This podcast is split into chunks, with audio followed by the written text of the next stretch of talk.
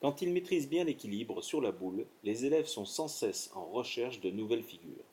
Difficultés techniques et périlleuses à présenter. Cet exemple est assez caractéristique du travail en cirque, et justement, à cet égard sensiblement différent des codifications de virtuosité conçues en gymnastique.